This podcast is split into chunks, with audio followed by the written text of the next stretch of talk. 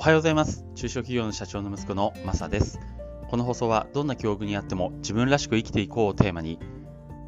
社長の息子として過ごしている僕の体験やこれからの人生の模索の模索などについてお話ししています。特にこれから、えー、家業を継ごうと思っている同じ境遇の方に聞いていただけたら嬉しいです。はい、えー、今日は金曜日ですね。皆さんいかがお過ごしでしょうか？あ、ちょっと噛んでるな。えっ、と、僕はですね、あの、えー、昨日はお休みだったんでゆっくりさせてもらってたんですけども、休みの前の日どうしても飲みすぎちゃうんですよね。なので、ちょっといろんなことの更新ができないことが多いので、あの、ちょっと気をつけたいと思ってます。はい、えー、今日はですね、えー、親子間の事業承継がうまくいかないのは〇〇の話をしないからという、えー、テーマでお話ししたいなと思っています。僕は、えーと、中小企業の社長のその息子後継ぎとして、えー、それこそ10年以上ですね、えー、その立場で仕事をしていました。っていうかしています。まだ今、えー、父の会社で働いています。えっ、とその際にですねやっぱり一番問題になってくるのがこう社長とのコミュニケーションがうまくいかないってことなんですよね。まあ、同じような境遇の方はほぼほぼ同じ悩みを抱えているかななんて思うんですけど、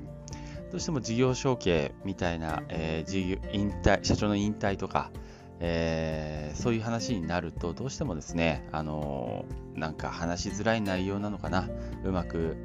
コミュニケーションが取れないことが多いです。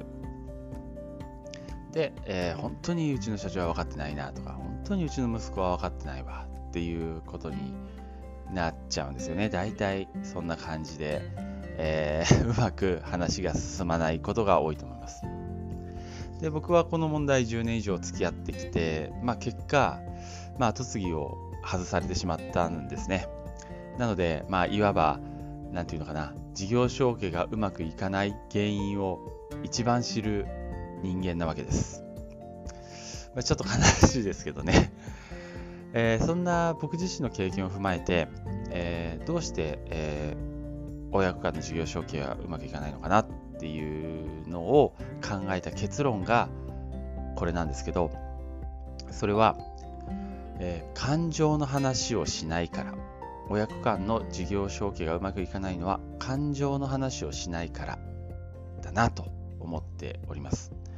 なぜ感情の話が大切かというと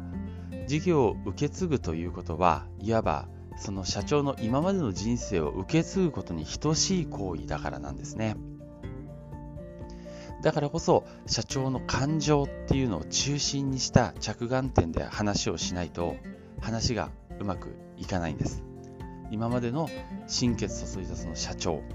その人生を受け継ぐそういったことだからこそ社長の感情を中心としたお話でないと話がうまくいかない。これが僕の結論です。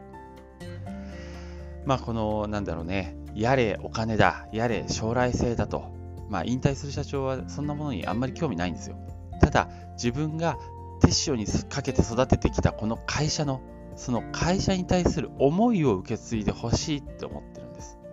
ここを見余ってはいけないなと思います。まあ、また、ここを見余ってしまうからこそ、えー、うちの社長は本当話にならんなとか、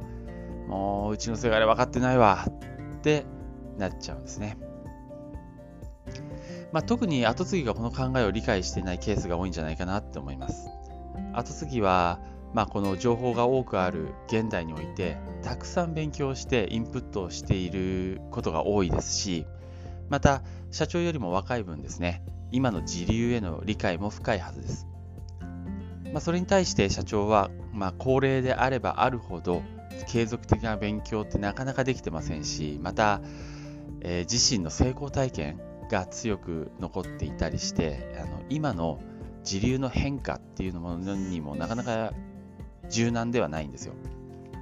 結果どうしても後継ぎの方が賢くって、えー、客観的に会社全体を見ることができちゃいます。そうすると、えー、なんでしょう、事業承継の話になった場合に、例えば、このタイミングが会社的に有利だよとかこの特例法を使うと金銭的に得をするよみたいな話がどうしても多くなりがちなんです。つまり賢い分いかに事業承継を有利に進められるかまたこの先の将来どう展開していくべきかみたいなそういった実務的なことが話の中心になっちゃうんですよね。でも社長の話の中心っていうのはそこにはないわけです。社長はもうそんなこと好きにしていいからそれよりもこの思いを聞いてほしいって思ってます。これまでの人生の大半を注いできた自分の会社を引退するわけなのでそれをなんとか自分の思いとともに受け継いでほしいって思ってるわけなんですよ。それなのにその話を聞いてあげない後継ぎ息子のなんと多いことでしょうか。親不孝者ですね。まあ僕自身がそうなんですけどね。いや本当に僕は話を聞いてあげない後継ぎ息子でした。あの引退をちらつけちらつかせながらねいつまでもはっきりしない態度をとってる社長に対してそんなんじゃダメだよって会社の将来のためにはっきりさせなきゃダメだなんてひどいことを言いながら引退に、まあ、ある意味追い込みました。さらに、えー、僕がですね、えー、上からの物言いでこうした方が絶対にいいとか、えー、俺に任せてくれれば金銭的に一番いい方法で事業承継できるなんてなんかそんな話ばっかりしてました。ひどいね。でそのくせ社長の話はほとんど聞かないんですよ。まあ何か言ってくるけど時代遅れの何も分かってないこと言ってんなみたいなそんな程度の聞き流し。その上でそうじゃないんだよってこうなんだよって自分の話ばっかかぶせるんですね。しかもなんかこうなんとなく賢そうなこと言ってるもんだから、えー、社長もこの息子に反論できないわけです。それは社長にしたら嫌になりますよね。もう僕だったら嫌だね。本当にさ。まあ今思うと社長の感情に寄り添った話っていうのをまあ全然してあげられなかったなって思いますしこの感情に沿った話っていうのが一番大切だったなって、えー、今となっては分かります。金銭的な話なんてどうでもよくってまずは社長の感情これを一番に考えてあげることが大事だったなって思います。この先社長自身はどうしたいの？とか今まで築いてきたこの会社のどの部分を大切にしていけばいいの？とか社長を辞めても何かあったら相談させてもらえますか？とかこんな風に優しく話を進めることができたらひょっとしたら僕もね、ちゃんと事業を受け継ぐことができたかもしれないですね。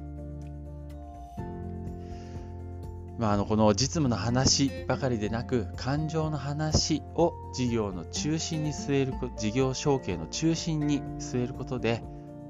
まあ、結果としてね社長の信頼を勝ち得ることができますそうすると社長との良好な人間関係が築けるんですよそうするとどうなるかっていうとよし、じゃあお前に任せるって言ってくれるんですよ、きっと。その結果として、後継ぎが思い描いた通りの実務の話が進むというわけです。一見、遠回りに見えますけども、事業承継で最も大切なことが、この社長を中心とした感情の話にフォーカスすることなんじゃないかなって思っています。まあ、少しばかりね、社長の武勇伝や昔話に付き合ってあげなくちゃいけませんけども、まあ、しっかり寄り添ってあげること、これが一番大事なんじゃないかな、そう思っています。会社も大切ですけども、家族も大切。えー、事業承継よりも何よりも自分の親の幸せを思う気持ちをそれを思い出せればきっとうまくいくと思いますむしろこの事業承継をきっかけとして親子間の関係性がより良好なものにできるんじゃないかなっていうふうにも思ってます。まあ、言うほど簡単じゃないですし時間もかかったり、まあ、忍耐も必要ですけどこれから事業承継をする方にはぜひ頑張ってほしいなって本当に思います。応援してます。そして、えー、僕自身も自分で自身頑張りたいと思います。はい。ということで、えー、今日はですね、えー、親子間の事業承継がうまくいかないのは〇〇の話をしないからつまり感情の話をしないからっていうことについてお話ししてみました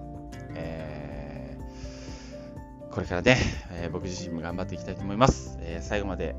聞いていただいてありがとうございました。それではまた。